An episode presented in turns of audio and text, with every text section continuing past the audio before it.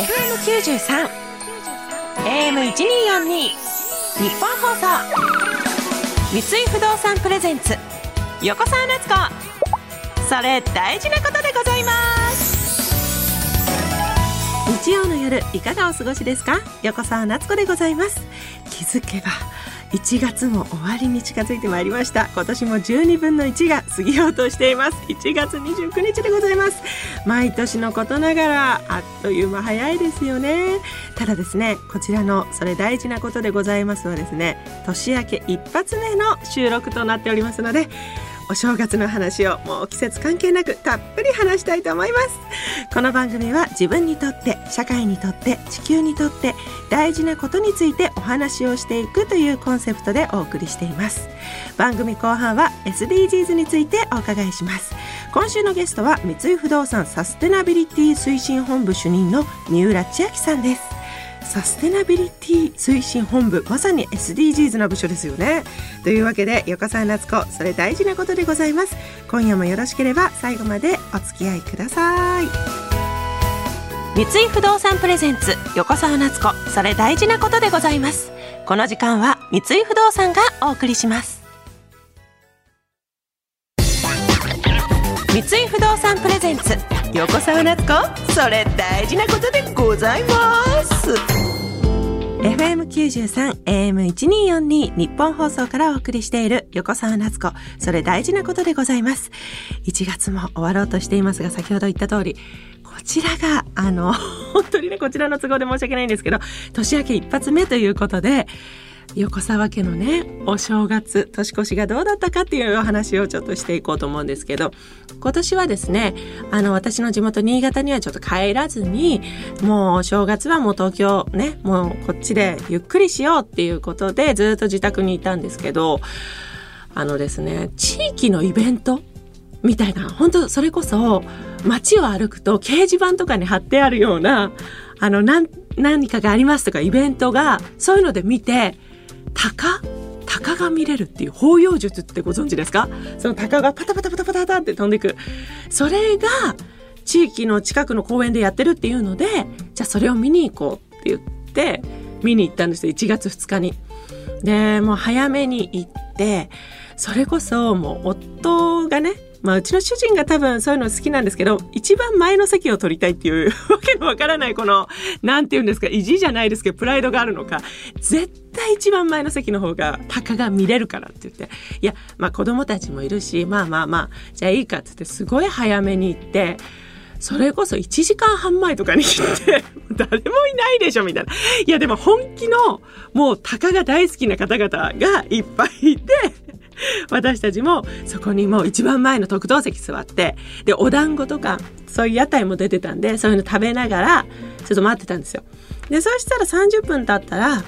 えー、合気道が始まるって言ってまたそれもお正月らしいよねと思って合気道が始まったんですね多分その地域の方々の合気道協会というかの方同好会みたいな方々が合気道「えいや!」ってやりながらまあ剣とかもね使ってもやるんですけどその剣とか「えいや!」って戦うのが出てきたのがだいたい始まってから40分ぐらい その初めの40分はだいたいそのまあ、リーダーの長の方の合気道とはという説明だったんですよね。結構その鷹が全然出てこなくて。で隣のねご夫婦とかも結構長いわねみたいなこと言うぐらいだからもううちの子はえ鳥は？鳥はいつ来るの？みたいな感じになってて、いやいや、もうすぐ来るから、ほら、えいや、見よう。みたいな。でも、袴を着たね、あの、お兄さんたちが、えいやみたいな、迫力はあるけれども、やっぱりそれにしては寒空の中、鷹を待つにはもう何もない。もう、それでまあ、ちょっと、うちの子に対しては、あの、お絵描きとか持ってきたんで、それでだましだまし。でも、じゃあ、いざ鷹が始まる1時間半経って、鷹が見れるってなった時に、もう子供たちが集中力の限界でぐずり出すんですよね。もう嘘だろうと思って、ここまで頑張ったのにと思って、ほら、鷹が来たよ、鷹が見なさいよって言って、それこそ、一富士二鷹三なすびっていうぐらいですから、もう鷹を見れるなんて、しかも1月2日の日に、もうすごい縁起がいいことじゃないですか。これを見たら絶対に今年良くなるからとかって言うけど子供にそんなの全然通用しなくてえー、もうやだやだみたいな。もう一回お団子食べたいもう帰りたいみたいな。もうその頃には私たちの後ろにもうそうそうたるもう人数が集まってきてるしいやちょっとこれ難しいなみたいな。で鷹が2飛びぐらいした時かな。帰ろうって言って。もう二飛びですよ。もう、パタパタパタパタ、わーみたいな拍手。パタパタパタパタ拍手。あ、じゃあもう出ようって言って、すいませんすいませんって言いながら一番前の席から後ろに行って、すぐそのまま帰って、帰り道中のベビーカーの中で二人ともぐーぐー寝てて、なんでここで寝るんだよと思いながら、本当になんかお正月だけど、本当 なかなかいつも通りの横沢家だなと思いながら、で、うちの夫は、いやー、高見れてよかったな、みたいな、すごい大満足してるし、えこれで満足だったの？みたいな。で、私の多分感覚的に、マザー牧場だったり、そういう動物ショーみたいなのをイメージしちゃったんですよね。だけど、タンタタタタタタタンみたいな感じのちょっと渋めな厳かな雰囲気の中のタカって私見たことなかったんですごい縁起は良かったんですけど子供にしてはちょっとえここれみたいな感じになっちゃって。まあとってもね新しい経験ができてお正月らしいお正月を過ごせました。ということでこの後は私にとっても皆さんにとっても大事なこと SDGs についてお伺いします。三井不動産プレゼンツ。横澤夏子。それ大事なことでございます。それどれくらいガチですか？この時間は様々な人にとって大事なこと SDGs についてお話をお伺いしていきます。今週は三井不動産サステナビリティ推進本部主任の三浦千秋さんにお話をお伺いします。よろしくお願いします。よろしくお願いいたします。三浦さんはお正月はどんな風にお過ごしされたんですか？はい。父の実家が岐阜にありまして、はい、そちらに帰省をしていいですね。お雑煮食べました？食べました。みんな集まってどんなことするんですか？いとこに子供がいたりしてかなりワイワイとしてますので。賑やかなお正月。ということは、はい、お年玉も用意されたんですそうですね。渡してまいりました。素晴らしい。お仕事お疲れ様でした。皆さん社会人になられて何年目になるんですか？はい今入社5年目でして、はあ、これまでどんなお仕事をされてきたんですか？入社以降の4年間は賃貸マンションの開発業務に携わっていました。へえで今年度からサステナビリティ推進本部というところで全社 ESG 方針の策定ですとか、はい、SDGs の取り組み環境エネルギー関連に関する業務の取りまとめなどをしております。そうなんですね。え ESG 方針というのは何ですか？会社として環境ですとか社会に対してですねどういうふうに取り組んでいくかみたいな、こう大きな方針を立てて会社の指針を決めるという、はい、そうですまた大変な大きな部署ですね。で前回ご出演いただいた杉野さんもサステナビリティ推進本部に所属してらっしゃる方でしたよね、はい、まさに SDGs の中心で働いていらっしゃるということで今日はどんなお話をお伺いできるんでしょうか、今日は脱炭素について3週にわたってお話しさせていただければと思います、はいで現在の地球はですね過去1400年で最も暖かくなっていまして、うん、地球規模で気温や海水温が上昇しています。はいはい、すでに世界では氷河の崩落や海水面の上昇異常気象の発生などの影響が出始めてまして、うん、一刻も早く手を打たなければいけない状況です、はい、で日本でも菅前総理が行った2050年カーボンニュートラル宣言というのを受けていろいろな取り組みが始まっておりまして気候変動問題を解決するためのものです。はい、この目標と SDGs の目標の接点としては、うんうん、SDGs の目標7エネルギーをみんなにそしてクリーンにと目標13気候変動に具体的な対策をに関わってきます。そもそもそのカーボンニュートラルというのは何なんですか、はい、結構よく聞くようにはなったんですけど そうですよね地球温暖化の原因になりますあの温室効果ガスというものの排出をですね、全体としてゼロにすることを指します。はいで二酸化炭素をはじめとする温室効果ガスの排出量から植林ですとか森林管理などによる吸収量を差し引いて合計を実質的にゼロにすることをしています。プラマイゼロっていうことですね。はいおっしゃる通りです。でまたあの温室効果ガスの一種である二酸化炭素の排出量削減活動とですね同等の投資などを行うことで削減活動とみなすカーボンオフセットという概念ですとか、二酸化炭素を地中に埋めたり資源と捉えて有効利用したりすることで二酸化炭素を処分する技術開発を行うカーボンリサイクルというアプローチもあります。カーボンニュートラルしか知らなかったけどいろいろカーボンなんとかがたくさんあるんですね、はい、いろいろあります。二酸化炭素を減らすという目的のためにはいろいろな道があるっていうことなんですね。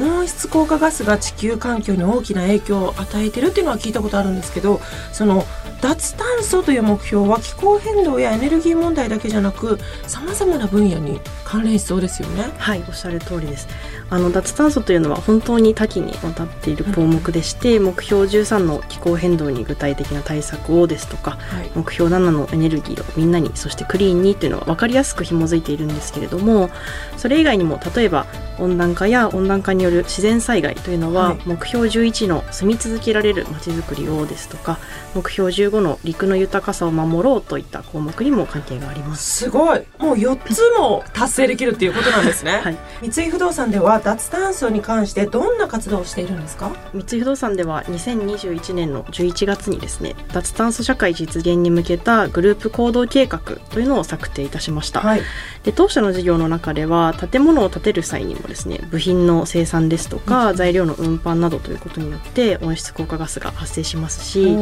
完成した建物で電気を使ったりすることによっても温室効果ガスが発生します、はいはい、でそこで2030年度までに2019年度比で温室効果ガス排出量を40%削減、うん、それから2050年にはネットゼロということで温室効果ガスの排出量を実質ゼロにするという目標を立てて、はい、実現に向けて三井不動産グループおよびパートナーの皆様と一緒に取り組んでいます。具体的にはどのようなことをされているんですか？大きく5つございまして、はい、1つ目がですね新築それから既存の物件における環境性能の向上ですね、はい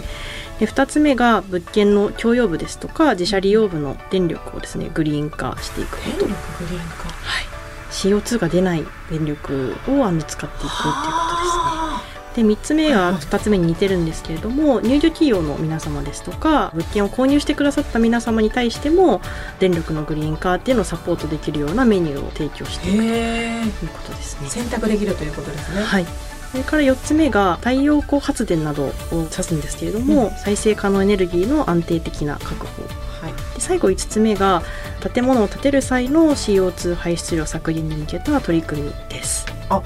それは建てる時に自動車を使わないとかですか？絶対無理ですよね。運ばなきゃいけないですもんね。なるべく作る過程で CO2 の量が少なかった部品を使って使っていくとか。そういうことなんです。本当さまざまなアプローチがあるんですね、はい。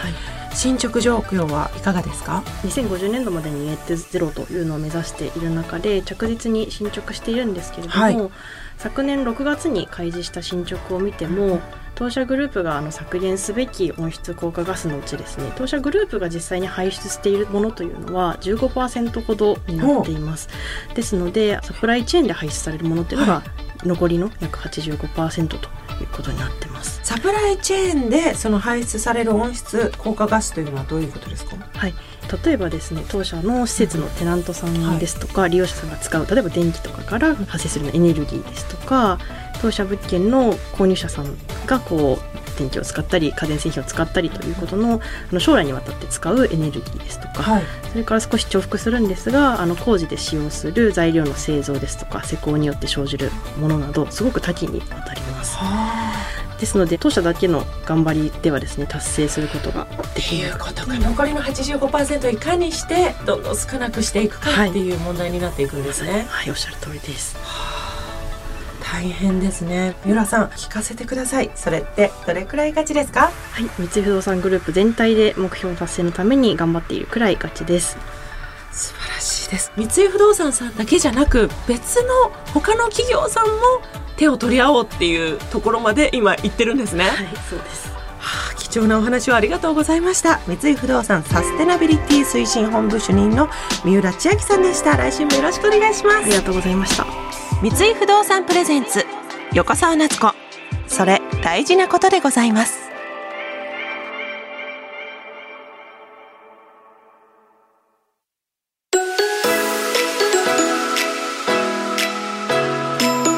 三井不動産プレゼンツ横澤夏子。それ大事なことでございます。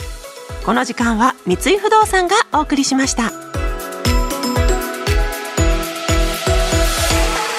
横澤夏子それ大事なことでございます。そろそろエンディングです。いや本当に三浦さんのお話また勉強させていただきました。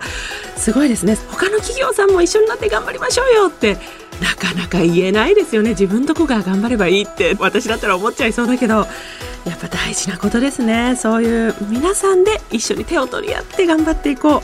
ちょっと私の家庭でもまず試してみたいと思います。この番組ではお聞きの皆様からのメッセージをお待ちしております。あなたが大事にしていることちょっとしたこだわりなどどんなことでも構いません。また番組の感想やメッセージなどもお待ちしております。番組メールアドレスは横沢アットマーク 1242.com 横沢アットマーク 1242.com 横沢のスペルは YOKOSAWA です。番組への感想はツイッターでもお待ちしております。ハッシュタグは横沢1242横沢はアルファベット1242は数字です。またこの番組はラジオだけでなくラジコでも聞くことができます。タイムフリー機能を使えば1週間遡って聞くことができますので今夜のトークが気になった方はぜひそちらもご活用ください。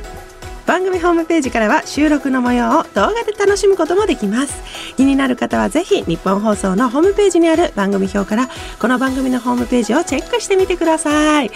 家族みんなで頑張ってねいつか鷹を見ようっていう気持ちで私は頑張りたいと思います。さあそれでは今夜もこの辺でまたお会いしましょう。お相手は横澤夏子でした。